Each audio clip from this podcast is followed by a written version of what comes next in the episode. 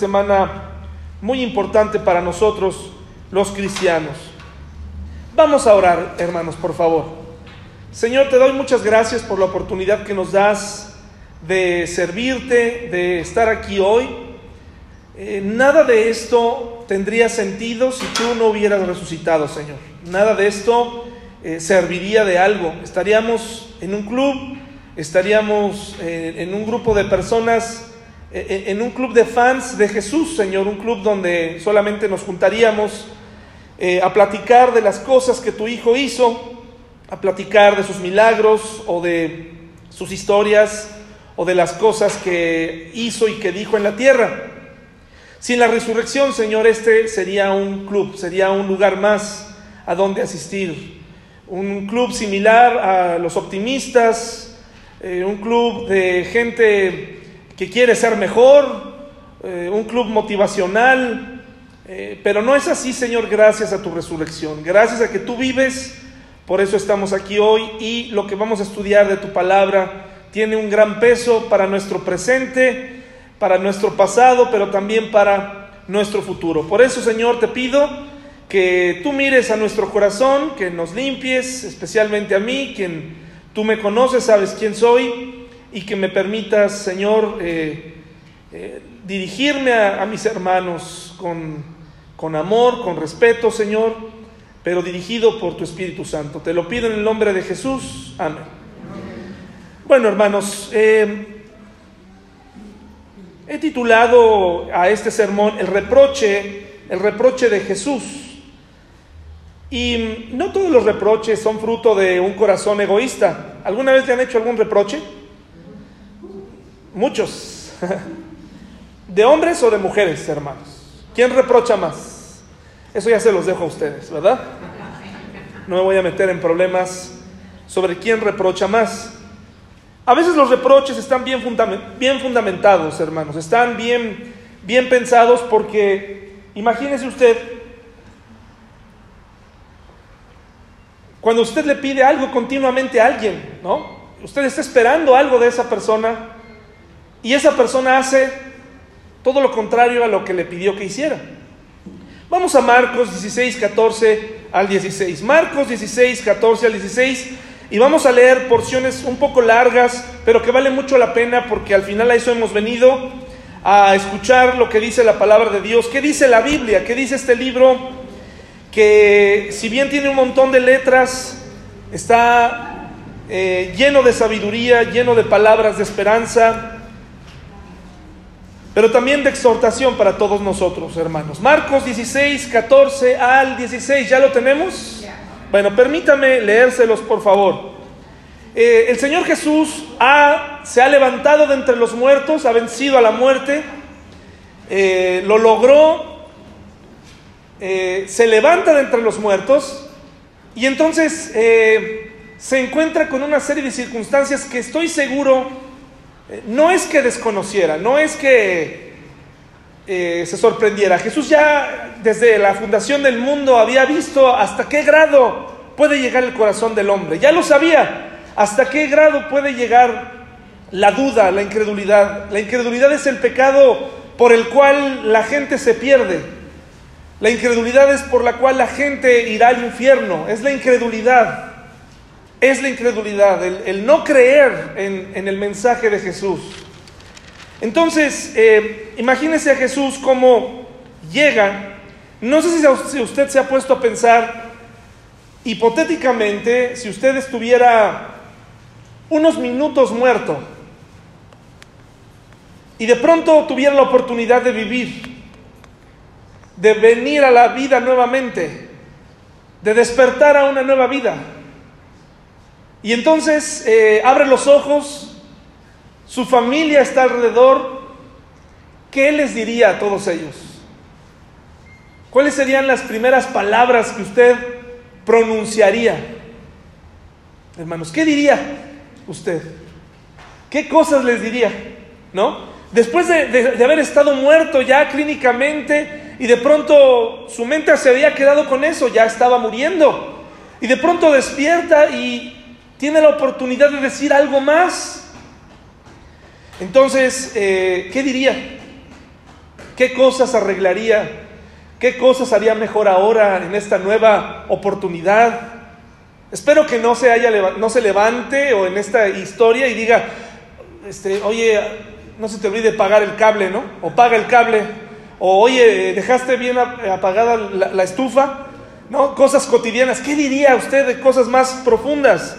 Bueno, pues Jesús aquí en Marcos 16, 14 al 16, fíjese lo que dice, por favor. Finalmente, se apareció a los once mismos. ¿Por qué estaban once, hermanos? Porque Judas ya estaba en otro lugar. Estando ellos sentados a la mesa, fíjese, estando ellos sentados a la mesa y les reprochó, ¿qué cosa, hermanos? Su incredulidad y dureza de corazón, el Señor resucitado no puede levantarse y felicitarlos por encontrarse, porque estaban unidos en la mesa. El Señor Jesús no se andaba por las ramas. El Señor Jesús no llegó y, les dijo, ay, qué bueno, primero que nada, qué bueno que están todos aquí, ¿verdad? Qué bueno que se reunieron todos, qué bueno que están comiendo, se ve muy bueno lo que están comiendo. Ustedes sigan comiendo juntos todo el resto de, sus vidas. ¿Así dijo hermanos? No, él inmediatamente les reprocha dos cosas, su incredulidad, su incredulidad, su falta de fe después de haber andado con ellos tres años, parecía que no les había enseñado nada. Eh, después de tres años de decirles, es necesario que yo muera, pero al tercer día voy a resucitar, de pronto se encuentra con un panorama de once personas tristes, personas resignadas, que estaban, estaban planeando qué hacer de ahora en adelante con sus vidas después de que Jesús se había ido. Y dice, por su incredulidad y dureza de corazón, porque no habían creído a los que le habían visto resucitado. Y les dijo, y aquí viene lo importante, después de, haberlos, después de haberles reprochado, después de haberles llamado la atención, les dice algo muy importante, algo que es digno de ver. Pónganme atención, les dice, a ver, si ustedes no creyeron en las personas que les dijeron que yo resucitaba, y que incluso el mismo Tomás le dijo, yo hasta no ver, no creer. Y le dijo, ven y, toca, ¿verdad? Y tuvo que tocar para creer. Entonces les dice, pónganme atención porque el mensaje que les voy a dar a continuación es muy importante. Es muy importante. Y si no lo creen, si les vuelve a pasar lo mismo, este mensaje se va a extinguir. Y les dijo, id por todo el mundo y predicad, ¿qué hermanos? El Evangelio a toda criatura. El que creyere y fuere bautizado será salvo, mas el que no creyere será qué?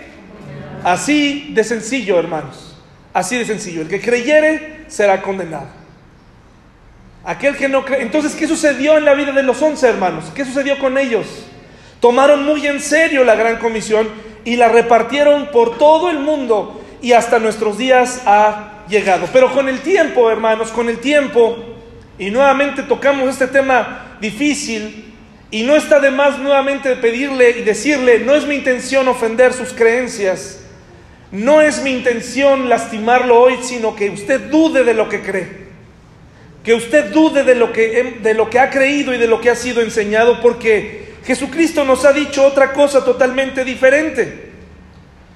Aquí les dice, el que creyere y fuere bautizado será salvo, mas el que no creyere, ¿qué hermanos? no hay más. Enseguida regresaremos a ese capítulo, a ese versículo. Mientras tanto, les invito a ver aquí enfrente. La resurrección ha sido cuestionada, hermanos, por muchas personas a lo largo de la historia. Ha sido cuestionada por eh, gente eh, estudiosa. A mí algo que me molesta mucho, hermanos, sí me molesta, es cuando alguien eh, nos dice que, que la ciencia es, dicen, es que yo no creo en la fe, yo, yo soy de la ciencia, dicen, ¿no? Yo creo en la ciencia, pero la ciencia no está peleada con la Biblia. La ciencia no está peleada con la fe. Pero me molesta cuando alguien nos hace sentir como si creer en Dios fuera una torpeza o fuera una tontería. También existen científicos que creen en Dios, que han llegado a un punto en donde dicen de aquí en adelante esto solamente tiene explicación, una, sola explicación y esa explicación es Dios. Hay muchos científicos que pueden ver las estrellas, ver el espacio, el universo y al final concluir Pero hay cosas que solamente Dios puede hacer. Sin embargo, la resurrección, hermanos, es cuestionada. Eso es una realidad. Si usted se busca en internet, se va a dar cuenta que mucha, hay mucha gente que dice, es que la resurrección es una mentira, es un mito. Por ejemplo, dice Robert Todd Carroll, la resurrección es uno de los miles de mitos religiosos. Dice que merece ser cubierto en un amplio desmontaje de las religiones. ¿Por qué atacar la resurrección, hermanos? ¿Por qué se imagina, amigos y hermanos que están aquí, por qué creen que es tan importante desacreditar la resurrección? Porque sin la resurrección no somos nada, hermanos. Sin la resurrección eh, estamos aquí únicamente para formar un grupo de aficionados, nada más. Sin la resurrección no somos nada. Ahora, tal vez alguno de ustedes, y no es la intención el día de hoy, pero hay estudios, hay evidencias, etcétera, de, las que pudiéramos hablar, pero hoy no, hoy no es la finalidad. Pero tal vez algunos jóvenes o algunos eh, adultos dicen, es que, ¿cómo podemos probar la resurrección? Muy sencillo, hermanos. Solamente les voy a decir una sola cosa. Cuando en los tiempos antiguos había un forajido una persona que había causado un problema en el entre el pueblo, un, un héroe de esos que quiso levantarse en armas en contra de un imperio. La mejor manera de que ese movimiento se apagara, ¿saben cuál era, hermanos? Después de matar a la persona responsable, era mostrar el cuerpo. Eso era lo, lo que se tenía que hacer. Se mostraba el cuerpo y se le decía, este es. Al mostrar al cuerpo ahí, el cadáver, entonces la gente decía, pues ya, si hubiera un sucesor, pues que siguiera y todo. Pero ¿cómo es posible, hermanos, que estos once estuvieron dispuestos a morir por un cadáver, hermanos? Y exponer sus propias vidas. Ningún movimiento social, ninguna persona revolucionaria aguantaría lo que estos hombres aguantaron. ¿Por qué? Porque nunca hubo un cuerpo. Y de aquí se desprenden otras explicaciones acerca de, unos dicen que los, los once discípulos desmontaron una guardia romana, movieron la piedra y sacaron al cuerpo de Jesús y entonces por eso se creó un mito. Dice Carl Sagan, afirmaciones extraordinarias, dicen él, necesitan evidencias extraordinarias. Lo más interesante es que él tenía, él estudiaba el océano, el universo, el cosmos, y nunca esa evidencia tan extraordinaria le arrojó una, eh, a un creador tan extraordinario como Dios, ¿verdad? Mire lo que dice este poema. De demasiado amor a vivir, de la esperanza y del temor hechos libres, agradecemos con breve agradecimiento a cualesquiera que sean los dioses, que ninguna vida vive para siempre, que los muertos nunca se levantan, que aún el más abatido río acaba de alguna manera seguro en el mar. Pero hermanos, la Biblia dice que un día los muertos se levantarán. Estas no son historias para niños, hermanos. La Biblia no está llena de historias para niños o de cuentos para dormir. Son historias verdaderas. Pero ahora vayamos y después hablaremos en otra ocasión acerca de las evidencias de la resurrección. Por favor, vayamos a Mateo 28, 11, 15, porque aquí vemos que incluso la resurrección fue cuestionada antes de que sucediera, porque la gente nunca había visto que alguien resucitara. A pesar de que lo vieron en, en Lázaro unos días antes, el Señor Jesucristo lloraba al ver la incredulidad de las personas que estaban ahí, que decían, cuando le decían a Jesús es que ya tiene varios días de muerto, ¿quién lo va a levantar? Y eso a Jesús le daba tristeza, ver la incredulidad de las personas. Mateo 28 del 11 al 15, ¿ya lo tenemos? Mire lo que dice. La resurrección ha sido cuestionada, ha sido escondida, apagada, silenciada. Y desde aquí podemos notar cómo eh, eh, desde los evangelios se intentó acabar con ella. Mire, mientras ellas, ellas iban He aquí unos de la guardia fueron a la ciudad y dieron aviso a los principales sacerdotes de todas las cosas que habían acontecido. Y reunidos con los ancianos y habido consejo, dieron mucho dinero a quienes, diciendo, decid vosotros, sus discípulos vinieron de noche y lo hurtaron, estando nosotros dormidos.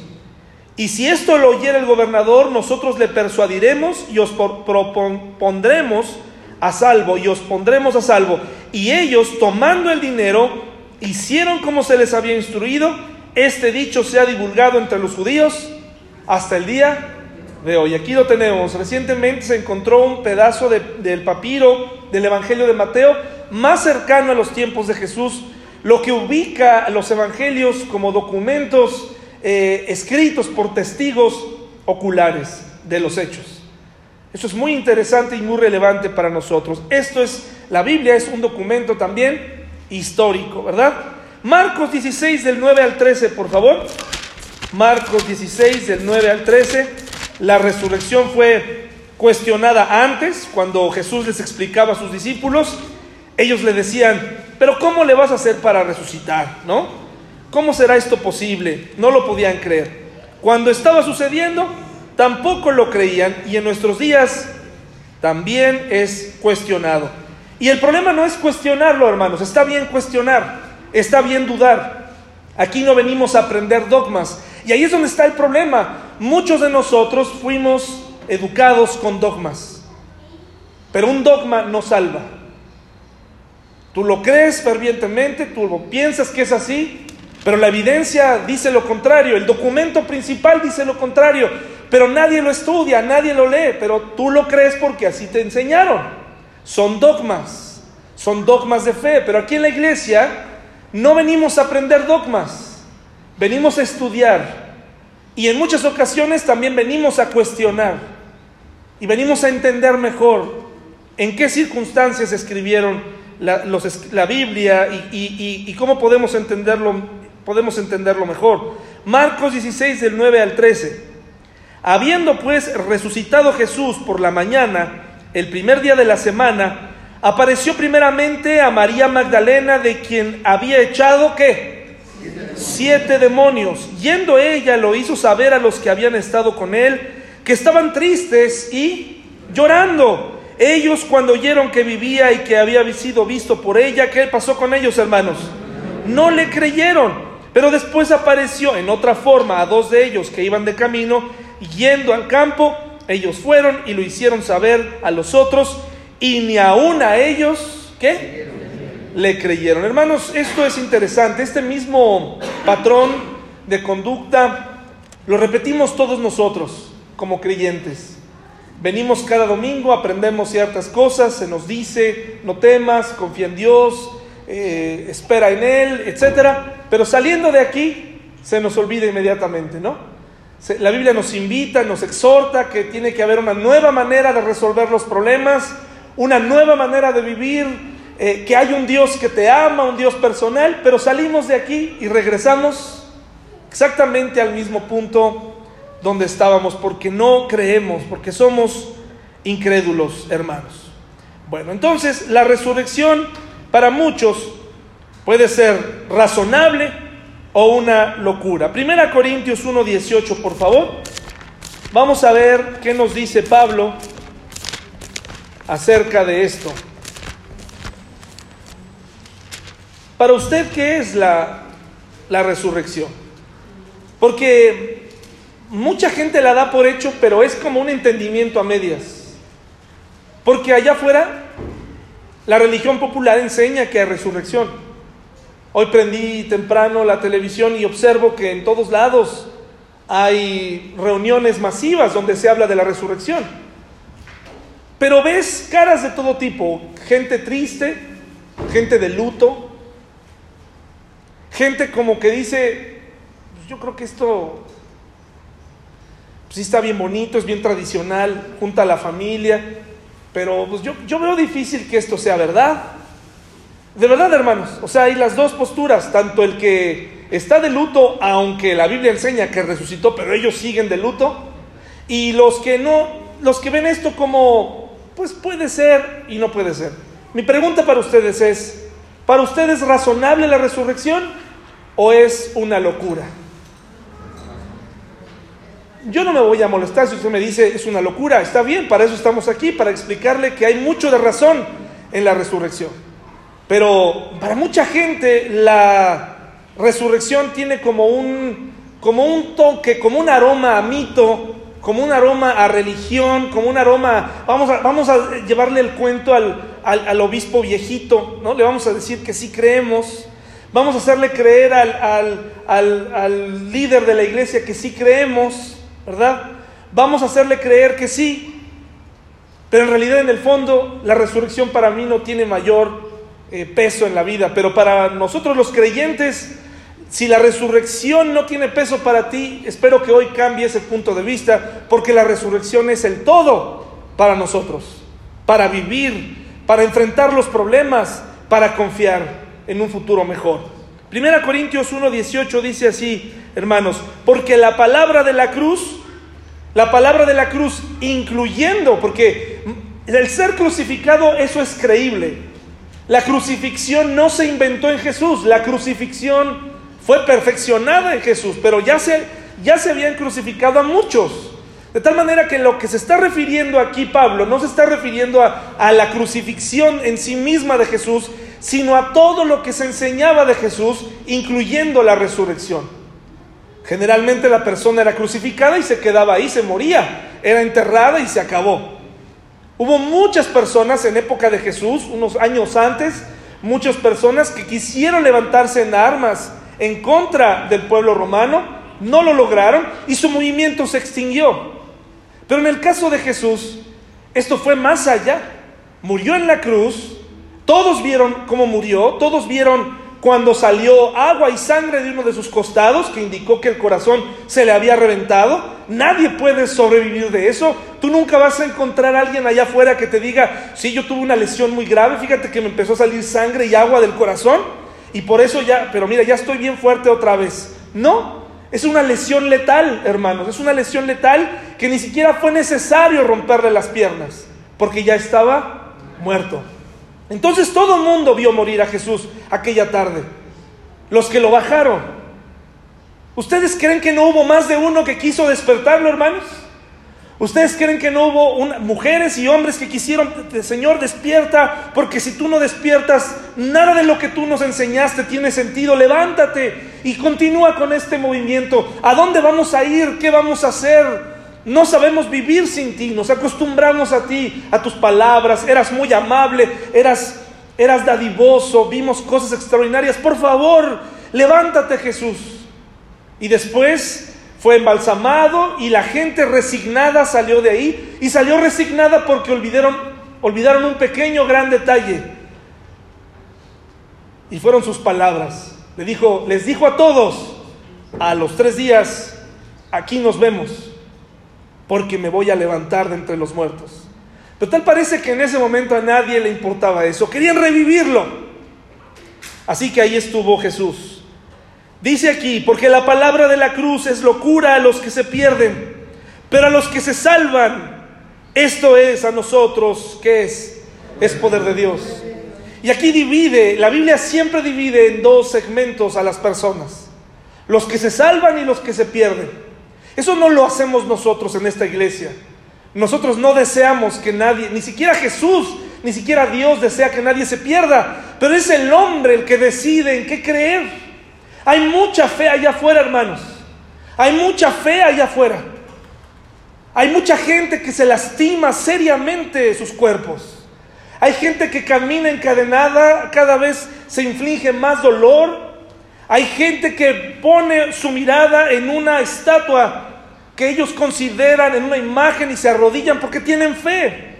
Pero el Señor Jesús en ningún momento en la Biblia, eh, Dios jamás nos dejó un mandamiento de sustituir o poner nuestra fe en cualquier cosa, sino nos invita a poner nuestra fe en quién, hermanos? En Jesús, en Dios. De tal manera que es incomprensible de dónde salió esta idea de que podemos llevar nuestra fe, por más sincera que sea, al lugar equivocado. Entonces aquí nos dice, para los que se pierden, aunque tengan mucha fe y sean muy devotos en ciertas cosas, ellos se van a perder porque la palabra de la cruz, la palabra de la cruz, la palabra que nos dice que solamente en Jesús seremos salvos, no lo creen. Pero para los que creemos en Jesús, hermanos, los que hemos sido, hemos creído, no porque seamos muy buenos, o hay alguien aquí que pueda levantarse y decir, es que yo sí me merecía la salvación, porque soy un tipazo, yo de veras que a veces hasta, hasta quiero pecar para no sentirme tan celestial, ¿no? Quiero de veras este, que alguien me provoque para, para contestarle, porque no puedo, no sale. No es cierto, hermanos, todos somos pecadores. Ya lo hemos hablado otras veces, parafraseando una frase de un famoso predicador, que nuestro, si nuestro problema hubiera sido académico, hubiera mandado un maestro. Si hubiera sido médico, hubiera mandado un doctor, pero como nuestro problema era del pecado, mandó un Salvador. Por eso mandó un Salvador para nosotros, para salvarnos. De tal manera que no hay ninguno aquí entre nosotros que diga, yo soy muy bueno, merezco ir al cielo. Somos salvos por gracia y somos gente común y corriente, ¿no es cierto, hermanos? Es triste que nuestras iglesias a veces se encuentre pastores o nos encuentre a nosotros petulantes, groseros, como cortados de otra tijera. Disculpe, eso es parte de la naturaleza que, con la que a veces batallamos. Que encuentre murmuración en la iglesia, que encuentre poca respuesta, que encuentre poca unidad. Eso es parte de esa naturaleza. Pero eso no quiere decir que el Evangelio no funcione. El Señor vino a buscar y a salvar lo que se había perdido y vino a rescatar a lo peor, mis hermanos, a lo peor, entre los cuales estoy yo, hermanos. Lo peor de lo peor. Él vino a morir por mí. Y esta foto que está aquí atrás, que no se alcanza a ver, es una frase en inglés que dice, justamente en donde ellos se ubican en Jerusalén, ¿dónde está la tumba de Jesús actualmente? Hay un recuadro de madera que dice, Él no está aquí porque ha resucitado. Yo no tengo, francamente, mucho deseo, si usted si lo tiene, de conocer eh, la tierra del Señor. Francamente, yo no tengo mucho ese deseo. Si usted ya la conoce, qué bueno. Si usted eh, pretende ir, qué bueno, y me platica cómo es y seguramente nos vamos a emocionar. Pero yo, si tuviera la oportunidad de ir, el único lugar a donde iría sería ese lugar. Entraría a ese lugar y agradecería porque Él no está ahí. Ahí, ahí es donde se resume nuestra vida. Ahí es donde verdaderamente, ahí sabemos quiénes somos realmente delante de Dios. Tan amados como para poder vencer la muerte y poderte regalar a ti la vida y decirte, si tú crees en mí, yo te puedo resucitar. Yo soy la resurrección y la vida, dice el Señor Jesús. Aquí es donde, en ese lugar, se resume la historia del hombre. Primera Corintios 1.18 nos dice esto, es poder de Dios. Gracias hermano. Primera Corintios 15 del 1 al 25, mire qué explicación de Pablo acerca de la resurrección.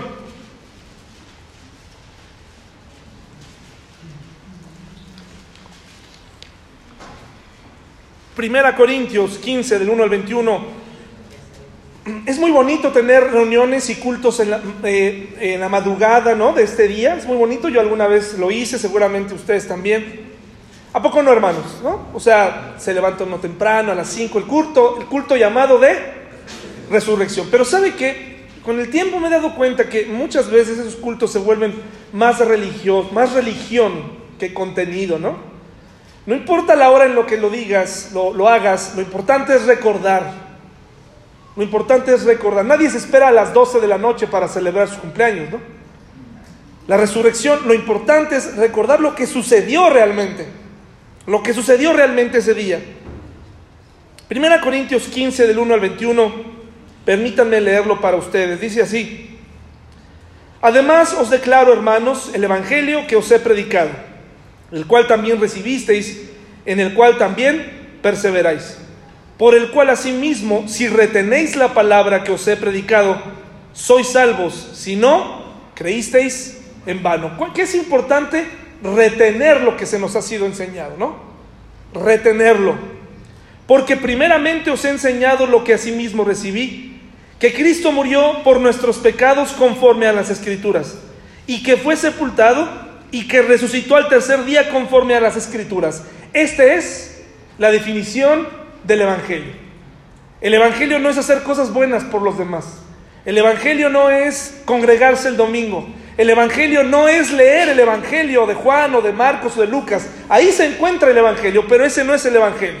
El Evangelio es que Jesucristo vino, vivió, murió y resucitó por ti y por mí. Ese es el Evangelio. Y dice, y que apareció a Cefas, que era quién? Pedro.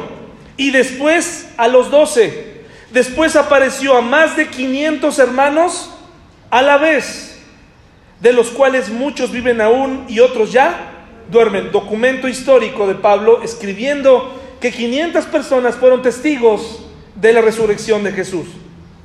Después apareció a Jacobo, después a todos los apóstoles y al último de todos, como a un abortivo, me apareció a mí, dice Pablo, porque yo soy el más pequeño de los apóstoles, que no soy digno de ser llamado apóstol porque perseguía la iglesia de Dios. Pero por la gracia de Dios soy lo que soy y su gracia no ha sido en vano para conmigo. Antes he trabajado más que todos ellos, pero no yo, sino la gracia de Dios conmigo. Porque o sea yo o sean ellos, así predicamos y así habéis creído. Pero si se predica de Cristo que resucitó de los muertos, ¿cómo dicen algunos entre vosotros que no hay resurrección de muertos? Empieza este razonamiento. Porque si no hay resurrección de muertos, tampoco Cristo resucitó. Y si Cristo no resucitó, ¿qué hermanos? Vana es entonces nuestra predicación. Vana es también vuestra fe. Y somos hallados falsos testigos de Dios porque hemos testificado de Dios que Él resucitó a Cristo, al cual no resucitó. Si en verdad los muertos no resucitan. Porque si los muertos no resucitan, tampoco Cristo resucitó. Y si Cristo no resucitó, vuestra fe es que vana, aún estáis en vuestros pecados. Entonces también los que durmieron en Cristo perecieron. Si en esta vida solamente esperamos en Cristo, somos los más dignos de conmiseración. ¿De qué? Ahora vamos a hacer un análisis aquí. Aquí nos está haciendo razonar un poco. Si Cristo no vive y yo estoy orándole a Cristo, estoy orando a Dios, pues francamente estoy perdiendo mi tiempo. ¿Qué pasaría si este, este capítulo lo moviéramos a todas aquellas imágenes en donde el hombre ha situado su fe a través de los siglos? Y les hiciéramos este mismo examen. Si escoge usted al santo o a la virgen cualquiera, y entonces hace este mismo ejercicio y dice, a ver, si yo le estoy orando, si yo le estoy rezando a esta, a esta imagen, pero esta imagen no resucitó, entonces, ¿qué estoy haciendo rezándole a alguien que no tiene vida? Digno soy de conmiseración, digno soy de que me digan, pobre de ti, porque tienes mucha fe, pero la pusiste en el lugar equivocado. Ahí no es. Lo que la Biblia nos está diciendo es, pon tu fe en lo que está vivo. Cuestiona si lo que te han enseñado es real. Porque el único que fue a la cruz y que venció a la muerte es Jesús. Entonces miren lo que dice. Mas ahora Cristo ha resucitado de los muertos, primicias de los que durmieron es hecho, porque por cuanto la muerte entró por un hombre, también por un hombre la resurrección de quién? De los muertos. Porque así como en Adán todos mueren, también en Cristo todos que serán vivificados, hermanos. ¿Verdad? Entonces, aquí vemos la explicación que nos da Pablo. ¿Quieres saber si tu fe está bien puesta, hazle el examen, el mismo examen que Pablo le hizo a Jesús. Hazlo tú, en tu casa, con tus creencias. Vale la pena arrodillarme y, busca su vida y busca las fuentes que te enseñaron que aquella persona, aquella dama resucitó. ¿Y quién lo dijo? Porque hoy en día vivimos en épocas donde todo mundo agrega, le agrega a la Biblia lo que quiere agregarle para sus propios fines, para sus propias conveniencias, para separar la verdad, para que te separes del, del único que murió en la cruz por ti y por mí. La resurrección, mis hermanos, tiene tres propósitos. Número uno, nos da una nueva manera de vivir. Lucas 24 del 1 al 9 una nueva manera de vivir. Aquel día en el que Jesucristo resucitó, fíjese que hubo mucho llanto, estaban llorando mucho, las mujeres no lo habían superado y seguramente muchos hombres también. Ese día que Jesús resucitó, en vez de esperarlo con gozo, con ganas, con alegría, la gente estaba llorando, estaba decepcionada, estaba triste, no sabían por dónde comenzar en su vida. Ese día hubo mucha revisión de lienzos, hermanos. Se revisaron los lienzos de la tumba muchas veces. No sé si, les ha pasado que te encuentras arreglando algo. No sé, tratando de eh, aflojar una tuerca. Y toda la familia pasa por la tuerca porque todo el mundo cree que esa persona sí va a saber cómo zafarlo. ¿Les ha pasado? A ver, permíteme, permíteme. Y ahí se pone. No, no. Entonces llega el papá. Permíteme, permíteme. No pudo, se va. Regresa el otro por la revancha, ¿no? No, permíteme, permíteme. Bueno, pues así estaban en la tumba, hermanos. A ver, este lienzo, oye, ¿sí será? Se asomaban a la tumba. Pues aquí fue. ¿Estás seguro que aquí fue? Pues sí, aquí fue. Ese día hubo mucho llanto, hubo mucha revisión de lienzos, Hubo muchos verbos como todo mundo corría sin saber qué hacer. Todo mundo entraba y salía, preguntaban, hubo todo un cuestionamiento a todos. Hubo mucha desconfianza entre todos. María, se me hace que no dormiste bien. A ver, ¿por qué inventas? ¿Por qué inventas? ¿No? Después de un cuestionamiento comenzaron los ataques. Hubo mucha confusión el día que Jesucristo resucitó, pero sobre todo hubo mucha, mucho olvido mucho olvido de las palabras. Mire el panorama que tuvieron ese día. Lucas 24 del 1, del 1 al 9. El primer día de la semana, muy de mañana, vinieron al sepulcro trayendo las especies aromáticas que habían preparado y algunas otras mujeres con ellas. Y hallaron removida la piedra del sepulcro. Ahí estaban viéndola, ¿no? Era una piedra enorme, hermanos, casi media tonelada probablemente, muchos kilos, digo, no necesito ya con 100 kilos es algo difícil de mover, pero era una piedra grande. Y ahí estaban revisándola, cómo es posible, quién la habrá movido, etcétera, buscando respuestas en el lugar equivocado, ¿no? Como si se hubiera escondido detrás de la puerta, como si pudieran moverla y, generar el, recrear el problema, ¿no? Y dice aquí, y entrando no hallaron el cuerpo del Señor Jesús. Aconteció que estando ellas perplejas por esto, He aquí se pararon junto a ellas dos varones con vestiduras que, mis hermanos, y como tuvieron temor y bajaron el rostro a tierra, les dijeron, ¿por qué buscáis entre los muertos qué? Nuevamente esta es una invitación a todos nosotros a tener una fe en Dios que está viva. No está, no está aquí, sino que ha resucitado. Acordaos de los que os habló cuando aún estaba en Galilea, diciendo, es necesario que el Hijo del Hombre sea entregado en manos de hombres pecadores y que sea crucificado y resucite al tercer día. Entonces ellas se acordaron de sus palabras y volvieron del sepulcro, dieron nuevas de todas estas cosas a los once y a todos los demás. ¿Por qué es una nueva manera de vivir, hermanos? Porque ahora tu fe está puesta en el lugar correcto. Porque ahora tus oraciones son escuchadas. Ahora el Señor quiere interceder por ti. O no estoy diciendo que antes el Señor no escucha, dice la palabra de Dios que Él hace que salga el sol sobre justos e injustos y pecadores, ¿verdad? Él escucha nuestras plegarias, pero ahora todo lo que le pides, si se lo pides con fe, él ha prometido que te, va a responder de alguna u otra manera. Tu fe está en el lugar correcto. La misma pregunta que, le hicieron los ángeles a estas mujeres te lo hago a ti. ¿Por qué buscamos entre los muertos al que vive?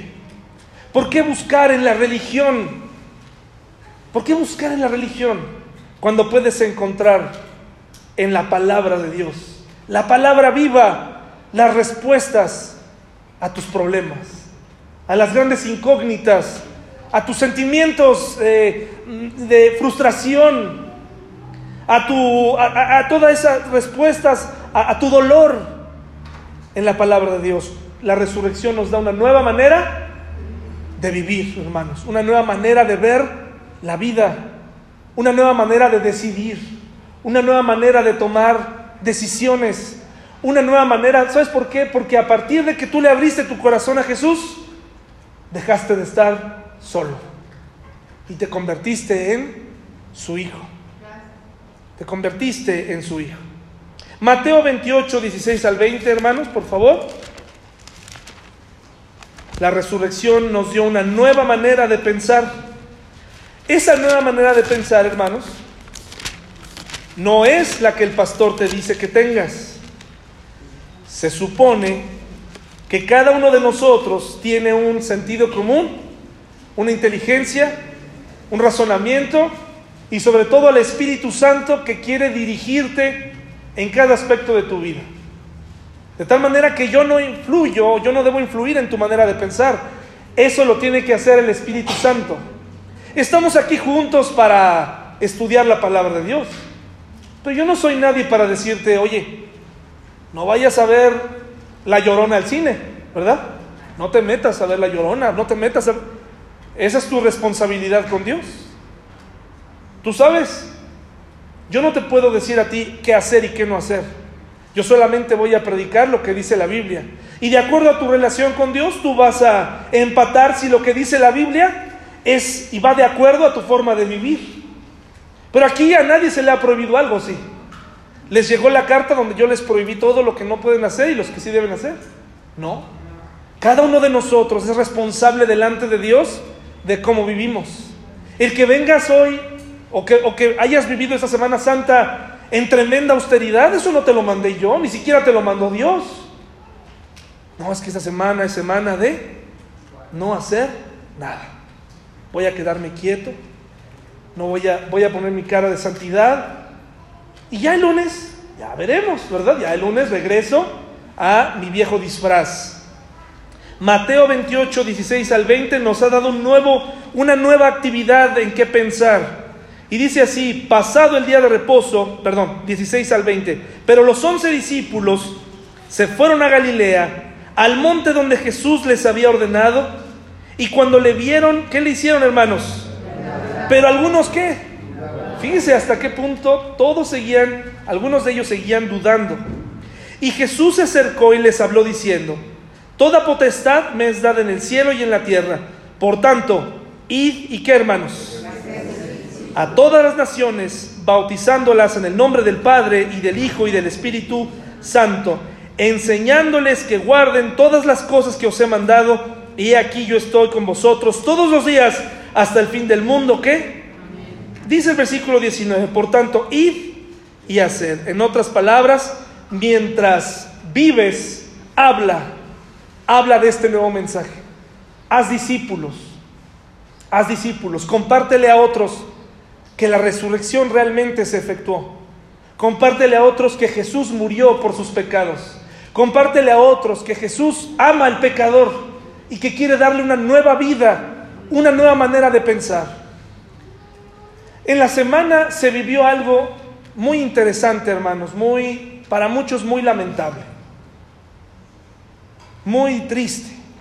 Para el mundo eh, de todas estas eh, para que vean lo extraño que es la religión en nuestro mundo, ¿no? Los templos, el mundo está lleno de templos. Esta semana se quemó una parte de tal vez el más emblemático de todos, tal vez. Lo más interesante es que nos sentimos atraídos, cristianos, católicos, ateos, a fotografiarnos delante de esos grandes templos. Esto es lo que ha venido a hacer tener teléfonos ahora poderosos. Antes te tomabas una foto y salía la más la puerta de la iglesia. no sabían dónde estabas. Podía haber pasado por una del centro y tú decías que estabas en París, ¿no? Pero el que sabía decía, no, esa puerta tiene esto y así. Hay gente que, que le interesa más el templo que su propia religión. Bueno, esa semana se, se quemó una parte de ese tan notable edificio. Y el mundo se unió, se conmovió. Los ricos se conmovieron. Y mire que para conmover a los ricos se necesita que se queme Notre Dame, ¿no? 300 millones de dólares, 100 millones de dólares mandan unos. Yo les digo, mándenme uno a mí nomás para el templo, aquí está enfrente, ¿no? Échenme una mano, un impulso. Mándenme uno. Y de pesos. No tiene que ser de dólares. Pero ahí está, ¿no? Luego, luego. ¿Saben por qué? ¿Saben por qué la gente hacemos eso? Yo doy. Porque ese templo siento que estoy adorando al Dios en el que realmente no obedezco, al que no conozco, pero 300 millones de dólares sí que me compran un poquito de tiempo con Dios. Yo creo que Dios dijo, híjole, ¿quién, quién se va a cooperar para construir Notre Dame? Dijo Dios, así, en el cielo. Mm. ¿Quién se va a cooperar? Ya se quemó mi iglesia. No, hermanos, le voy a decir algo sin temor a equivocarme. Dios nunca estuvo en Notre Dame. Dios nunca estuvo ahí. Dios jamás entró ahí. Jamás. La Biblia dice que Dios no habita en templos hechos por manos de hombres, y menos donde adentro hay cien divinidades más. Dios no comparte su gloria. El Dios de la Biblia no comparte su gloria con nadie. Qué lamentable que se quemó ese patrimonio cultural. Qué lamentable. Pero eso es muy diferente a que tú como cristiano, hermano, te me vayas a poner triste. Porque Notre Dame se incendió. Si Quasimodo salió a salvo, no, de entre las llamas, ¿no? Ten cuidado, hermano, ten cuidado. Está bien, ¿te gusta la, arquitectura de las catedrales? ¿Te gusta? ¿Te agrada? ¿Qué te, ¿Qué te estás fotografiando ahí? ¿Qué estás tratando de que salga ahí? ¿Qué hay atrás? Hay mucho poder. Años de control. Años de control, hermano. Fíjate bien, ¿eh? ¿En dónde, en dónde nos fotografiamos? ¿Con quién nos fotografiamos? Sabemos darle la gloria a esas cosas se quemó Notre Dame. No me digas. Ay, hay que orar por ellos. Dicen, vamos a unirnos todos por Notre Dame. No, hermanos, no, yo no tengo tiempo para unirme por Notre Dame, ni por ningún otro templo, hermanos. Porque Dios no habita ahí. El Espíritu Santo de Dios habita en todo aquel que cree en Él y que invoca su nombre y que vive en su corazón y que le ha pedido, sálvame. Ahí vive y nosotros somos templo del Espíritu. No tenemos que darle lugar ni honra a nadie más, por muy precioso que se vea, hermanos. No se deje engañar, no se deje engañar. Pregúntese cuándo estuvo ahí. Probablemente nunca estuvo ahí el Señor. Y también nos dio una nueva manera de esperar por un futuro real. ¿Les importa su futuro, hermanos? ¿Les importa? Hoy está de moda el medio ambiente, muy, muy de moda. Y qué bueno que usted cuide al ambiente más que a su esposa, de veras. Qué bueno que usted cuide más, eh, que le preocupe más los pájaros, las palomas, los ríos. No importa que su esposa esté hecha pedazos, pero usted siga cuidando el ambiente, ¿no? Usted siga con eso. Está bien cuidar a los animales, a los perros, a los pajaritos, está muy bien. Todo hay que cuidarlo, pero el hombre muy fácilmente pierde de vista lo que es verdaderamente importante. ¿Le importa su futuro? No, es que el agua se va a acabar, pues báñese en 15 minutos, ¿verdad? Pequeñas cosas que hacen una diferencia importante para sus hijos inmediatamente. Utilice otro tipo de energías, organícese mejor en, su auto. Es muy fácil hablar del medio ambiente, es muy fácil. Yo ya no uso popotes, no, pues qué bueno, ¿verdad? Qué bueno, ya no tengo bolsas, ah, muy bien. Pero ¿cómo está tu casa? ¿Cómo está tu vida espiritual? ¿La cuidas igual que el medio ambiente? No te preocupes por el futuro porque no significa que no vamos a cuidar los recursos que Dios nos ha dado, pero dice la palabra de Dios, desde el Génesis nos ha dicho que mientras el hombre esté aquí, va a existir la ciega, la cementera, Va a existir el sol, el amanecer, va a existir el fruto de la tierra. Porque la promesa de Dios, Él es fiel y, Él va a cumplir hasta que Él regrese. Y vamos a cuidar de los recursos naturales, pero no vamos a vivir con temor. Vamos a vivir con prudencia, pero no vamos a vivir con temor. Eso es lo que hizo la resurrección. Juan 14 del 1 al 7 es uno de mis versículos favoritos, porque es una carta de amor para ti. Para ti, creas o no en lo que en lo que te estoy diciendo, porque aquí la Biblia te incluye a ti, quiere incluirte a ti. Nada más es cuestión de que tú digas, yo quiero.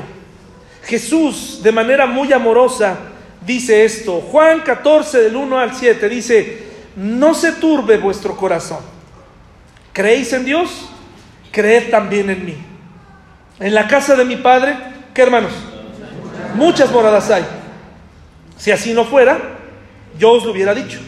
Voy pues a preparar lugar para quién?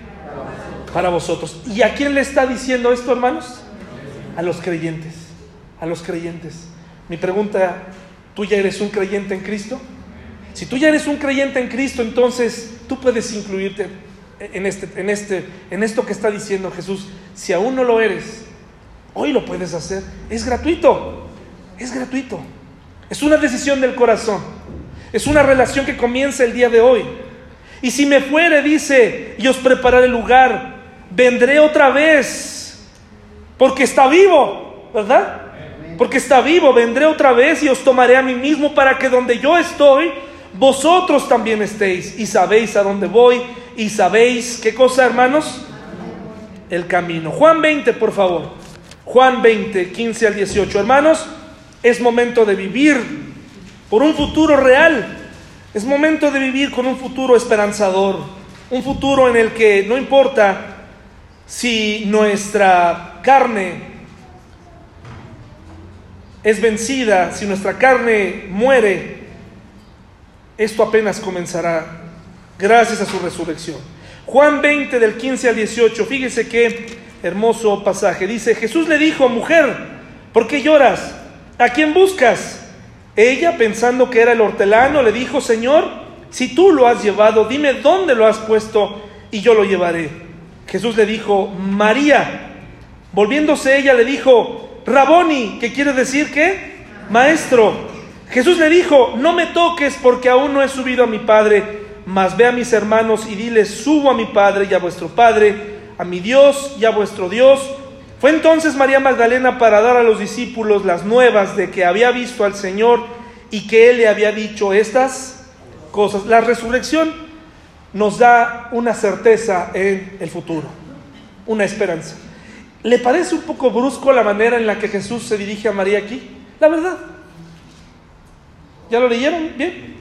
¿Cómo le dice hermano? No me toques.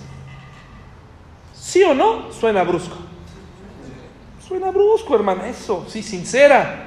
Sí, sí, suena brusco. La Biblia, hermanos, en las versiones, en muchas ocasiones fueron traducidas eh, como ellos creyeron que era la mejor palabra. La mejor palabra, la mejor frase. Los eruditos bíblicos trataron de hacerlo lo mejor posible, pero el, tesoro está en el, en el idioma original. El tesoro está y la escena está en que cuando María reconoce a Jesús, ¿Saben qué hizo María? Fue corriendo a abrazarlo. Y el texto nos está tratando de decir lo siguiente. María, ya suéltame. Tengo que ir a mi Padre. La nueva traducción viviente dice, no te aferres a mí. Déjame subir. En otras palabras, es una invitación. Ahora vive con esta esperanza. Ya me viste, ahora vive. No le dijo, no, no, no, no te acerques. No, no, no, no. Y se, fue corriendo. No, no, eso, eso suena muy humano, eso, eso lo hubiera hecho yo, eso lo hubiera hecho cualquiera de ustedes, pero Jesús no. Jesús viene, permite el abrazo y le dice ahí, no, no te aferres a mí, ya María, ya me tengo que retirar, tengo que subir, no te aferres a mí, ahora vive, sigue adelante con esta esperanza, comparte lo que acabas de escuchar, lo que acabas de ver, compártelo. Hermanos, hemos vivido milagros eh, eh, eh, con Jesús en nuestra vida, hermanos hemos vivido y, ha atravesado con nosotros en el valle de sombra de muerte, ahora vayamos y digámoslo, digámoslo a los demás. Y a veces la gente está deseosa de escuchar y de tener esperanza, pero nos voltean a ver y dicen, híjole, contigo como referencia prefiero estar como estoy.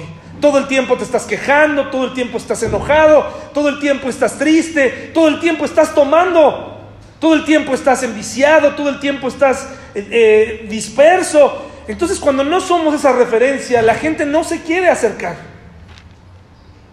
Pero aquí la invitación de Jesús a María fue, ve y vive.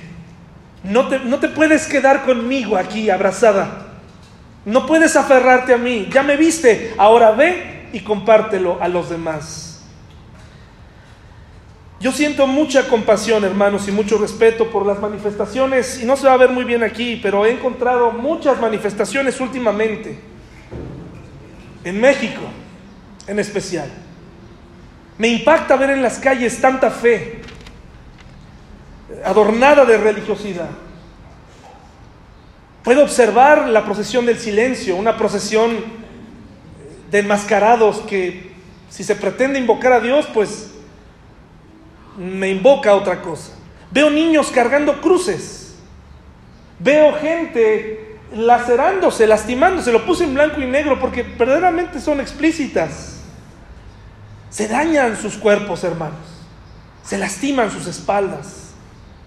Se dañan, se clavan. En Filipinas se clavan, hermanos. Se dejan crucificar en las palmas de las manos.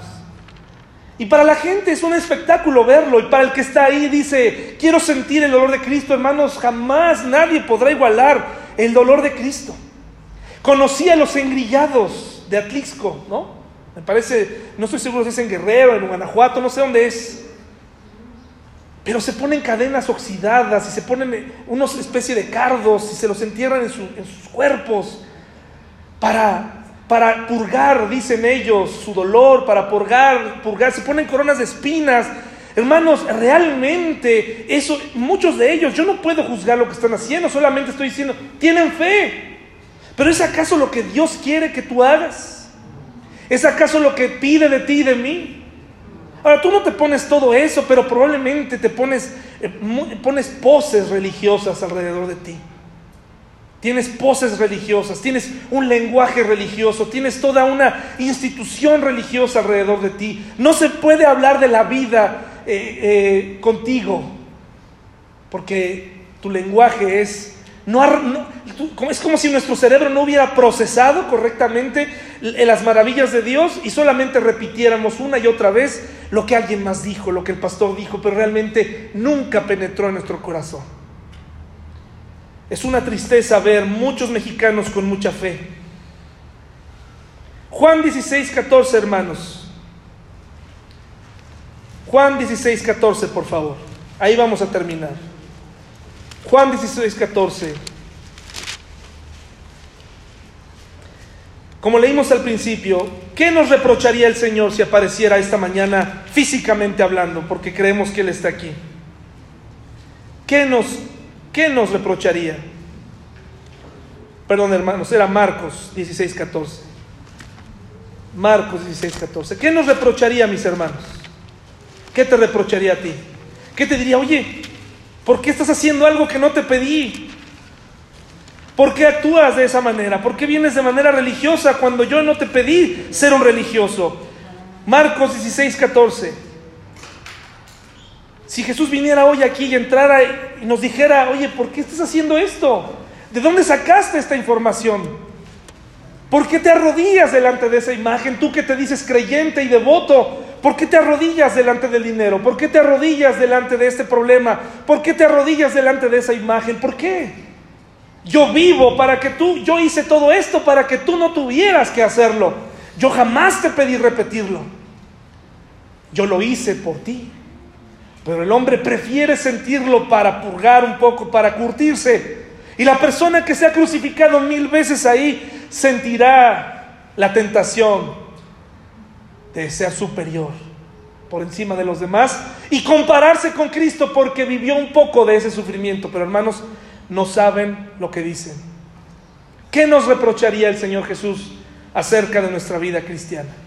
¿Qué te reprocharía a ti? ¿Tu falta de fe? tu incredulidad, tu frivolidad. ¿Qué nos reprocharía el Señor, mis hermanos? Vamos a terminar con una oración y les invito a que nos pongamos